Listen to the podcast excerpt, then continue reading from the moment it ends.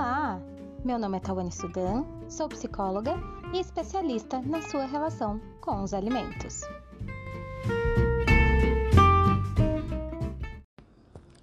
Antes da gente começar, já vai lá no Instagram e segue o perfil arroba TS Psicologia. Hoje eu quero convidar vocês a entenderem um pouquinho mais a respeito de compulsão alimentar. Por mais que a palavra compulsão seja familiar aos ouvidos de muitas pessoas, ela não é muito bem esclarecida. E como muitas outras palavras que nós verbalizamos ou utilizamos no senso comum, principalmente termos da psicologia ou da saúde mental, nós nem sempre entendemos o real significado daquilo. Então, quando se trata de compulsão alimentar, isso não é diferente. Com frequência, eu tenho visto pessoas dizendo que possuem tal situação ou já foram diagnosticadas com tal situação, mas na realidade não se trata disso. E é por isso que eu quero te convidar a compreender o que realmente é, do que realmente se trata essa questão. Bem, a compulsão alimentar, ela é um adoecimento mental onde a pessoa sente uma necessidade muito profunda de comer. Mesmo não estando com fome e não parando de comer no momento que ela se percebe satisfeita. Nessas situações, a quantidade de comida é exorbitante num curto espaço de tempo. Então, além dela fazer esse consumo excessivo de alimentos, é, de maneira consecutiva, ela acaba tendo sentimentos de profundo descontrole ou uma culpa muito profunda.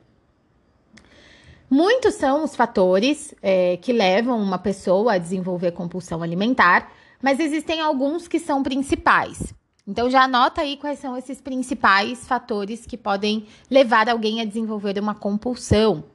Uma sequência de dietas restritivas e rígidas pode fazer com que é, o indivíduo desenvolva uma compulsão alimentar. Existe uma frase que eu gosto bastante que é a seguinte: é, nem toda dieta causa um transtorno alimentar, mas todo transtorno alimentar começou por conta de uma dieta.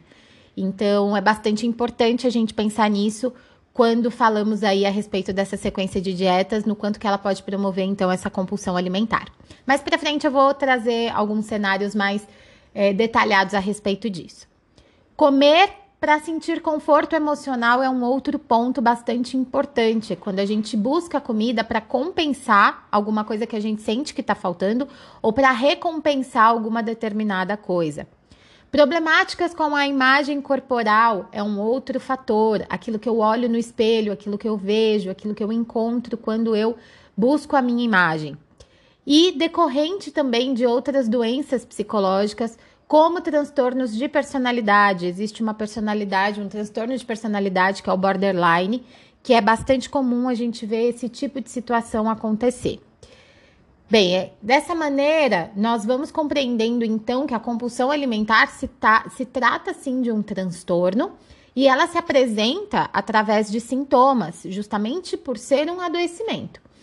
E dessa forma é que conseguimos então diagnosticar e pensar no tratamento mais adequado para o quadro de cada pessoa. A gente não trata, assim como nenhuma outra condição, de maneira é, de produção, vamos dizer assim. Não é o mesmo tratamento para todo mundo, a gente precisa entender tudo isso de maneira individual, a história de vida de cada um, como cada um lida com as suas dificuldades, como o que, que cada um tem de disponibilidade, de recurso para lidar com todas essas questões.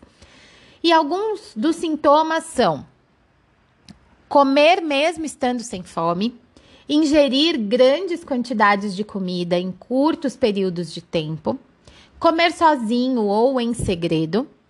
Após comer, sentir profundo sentimento de fracasso ou culpa. Comer muito rapidamente ou buscar por alimentos em momento de conflito emocional. Eu quero destrinchar com vocês algumas das causas mais comuns. Então, para você que quer entender a origem é, e o problema que ocasionou essa questão ou essa condição, caso você já tenha recebido esse diagnóstico ou caso você conheça alguém que passe por isso, é, existem alguns pontos que podem ajudar nessa identificação. Então, como eu estava dizendo, é, as dietas elas podem ser bastante significativas nesse sentido. Então, aquela dieta que você fez por conta própria, ou aquela dieta que foi rígida demais, uh, para o quanto você estava disposto a encarar, ou para tudo que você estava disposto a, a vivenciar naquele momento, pode ter sim contribuído para o desenvolvimento de uma compulsão alimentar, ou pode vir a contribuir para o desenvolvimento de, um, de uma compulsão alimentar. Então, essas dietas muito rígidas, muito restritivas, elas funcionam, mas elas funcionam ali no momento e depois elas vão ocasionar uma série de outras problemáticas que são significativas. Então, vamos entender já aqui que se dieta fosse bom, a gente não precisava ficar refazendo. Isso tem que estar sempre muito claro para todos nós. Isso porque algumas dietas, né, deixam as pessoas com ainda mais desejo por alguns alimentos que estão restritos e que, consequentemente, ativam uma sensação de é, tristeza, de angústia, de sofrimento, de aflição e assim por diante. É, o estresse e o desconforto emocional, eles também podem ser fontes uh, de incentivo ao problema.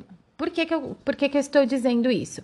Porque existem alguns alimentos que agradam o nosso paladar, que fazem com que a gente se sinta melhor, que fazem com que a gente se sinta mais feliz, que faz com que a gente se sinta conchegado, afetivo, né? Então, é, algumas pessoas buscam o alimento como compensação, ou seja, tem um vazio emocional ali e aí busca-se o alimento como uma forma de preencher aquela sensação de vazio.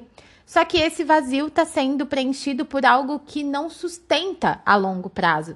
E aí pode começar a haver uma condição de repetição para a busca dessa sensação de afeto, de carinho, de conforto, como eu disse. E por último, é claro, mas não menos importante, é a hora que nós também precisamos conversar sobre a sua autoestima. E se você ainda não ouviu é, os podcasts anteriores, eu te convido a ouvir justamente o podcast em que eu falo um pouquinho sobre autoestima.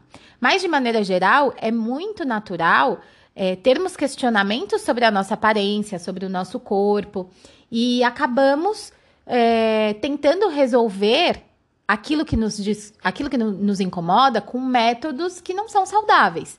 Nós sabemos hoje em dia que o Brasil ele é um dos principais países é, com o maior número de cirurgias plásticas, se não o principal país, tá?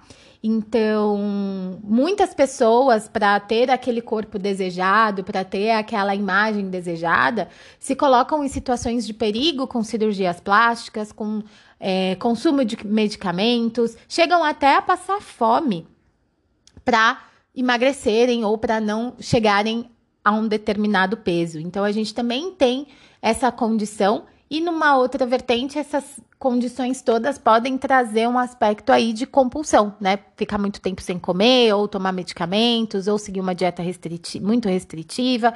Tudo isso pode causar essa problemática. É... E nós também temos uma sociedade que não é muito fácil, né, gente? Então, temos pessoas que ficam muito sensíveis aos comentários externos e que acabam é, desenvolvendo problemáticas de alimentação ou de compulsão por comentários, né, que são feitos aí no dia a dia, é, não só comentários de aparência, não só comentários de corpo, mas também situações que podem acontecer na vida profissional, na vida familiar, na vida romântica e assim por diante. A dica aqui, é claro, é trabalhar a autoestima buscando pensamentos e atitudes que possam ser saudáveis e que possam ser positivas para aquele momento que você está tendo dificuldade de lidar com as, com as suas próprias emoções e os seus próprios sentimentos. O que a gente também não pode esquecer é que existe uma cultura do emagrecimento, uma cultura da beleza muito forte, que também diz qual é o melhor corpo, ou diz qual é o corpo perfeito, ou mais bonito, ou qual tamanho é o que devemos vestir. É claro que no universo masculino isso é muito restrito, nem sempre isso acontece. E no universo feminino isso acontece com muito mais frequência, de uma maneira muito mais significativa, muito mais explícita. Então, essa ideia da sociedade, da rede social, da mídia, é, impor qual é o corpo ideal, é que também vai gerando muitas problemáticas diante das situações de alimentação, fazendo aí com que opte então por situações das quais eu já falei aqui, chegando a problemas que são bastante significativos. Então, nós temos sim essa cultura do corpo, essa cultura da beleza que pode ser muito destrutiva para muitas meninas, adolescentes, para muitas mulheres, para uma vida inteira. Uh, é sempre importante a gente ter a consciência de que buscar a ajuda de um profissional especializado é o primeiro passo para a melhora de todas essas questões. Afinal, a compulsão alimentar ela pode trazer problemáticas terríveis, como por exemplo a purgação, que é a expulsão do alimento através de métodos como indução de vômito, ingestão de laxantes, práticas exageradas de exercício físico, ingestão de diuréticos, etc. Então, que aqui fique muito claro que aí nós já estamos começando a pensar numa atitude bulímica e num adoecimento bastante grave. E o tratamento como equipe multiprofissional é o mais indicado para esses quadros. Não só tendo o cuidado com o paciente, mas também o cuidado com a família, é, com quem esse, essa pessoa convive, ou amigos, ou seja lá quem for. Além dos cuidados psicológicos, os cuidados psiquiátricos e nutricionais, bem como os de educação física, também fazem parte aí de todo esse cuidado. Em algumas outras situações, a gente também vai considerar os fisioterapeutas. Então, entenda que está tudo bem você não estar bem. Porém, porém, na identificação de tais situações e sintomas, busque pelos profissionais sinalizados. E entenda que você não está sozinho. Um beijo e a gente se vê no próximo podcast.